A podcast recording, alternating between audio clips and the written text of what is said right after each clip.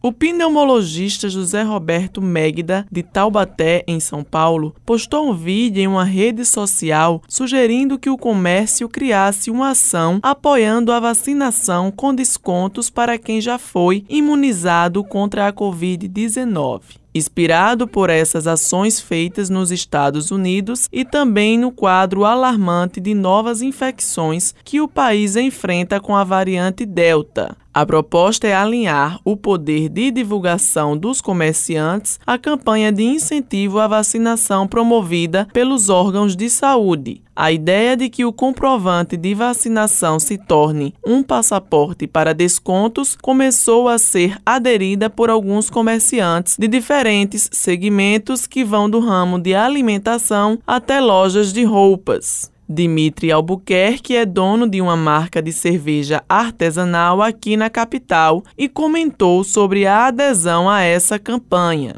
A gente aderiu a essa campanha como uma forma de conscientização mesmo. Existem algumas outras empresas que estão com ideias parecidas, executando da maneira que dá, né? E a maneira que a gente encontrou foi essa. Não me interessa tanto quanto de cerveja que vai ser disponibilizado, quantas pessoas vão. Na verdade, o que interessa é que essa mensagem chegue ao maior número de pessoas possíveis para haver a conscientização de que a gente só vai sair dessa pandemia, que a gente só vai sair desse momento, a economia só vai conseguir retomar quando coletivamente conseguirmos vacinar o maior número de pessoas com as duas doses. A gente está com a perspectiva, por exemplo, de ter um verão mais próximo da normalidade, mas isso depende da vacinação. Isso depende da consciência do pessoal de se vacinar. João Estevam é dono de uma loja de produtos naturais no bairro do Bessa e falou sobre a atenção dada a essa campanha e a importância da vacinação. E é uma empresa que a gente sempre se engajou com as políticas sociais, é né, uma forma de retribuir o que a gente recebe da sociedade. Então a gente está sempre atento, né? Não poderia ficar de fora desse momento tão importante, né, para Paraíba e para o mundo, né, a campanha de vacinação. A gente engajou nessa campanha para que melhorasse os índices de vacinação e outros empresários também pudessem se engajar nessa campanha, né? Porque no final todo mundo ganha, né? E é uma forma de a gente vencer essa terrível pandemia. Apesar de a vacinação já ter chegado para pessoas de 24 anos sem comorbidades na capital, existe pessoas que já poderia ter tomado a vacina e ainda não se imunizou. Helena Gomes para a Rádio Tabajara, uma emissora da EPC, empresa paraibana de comunicação.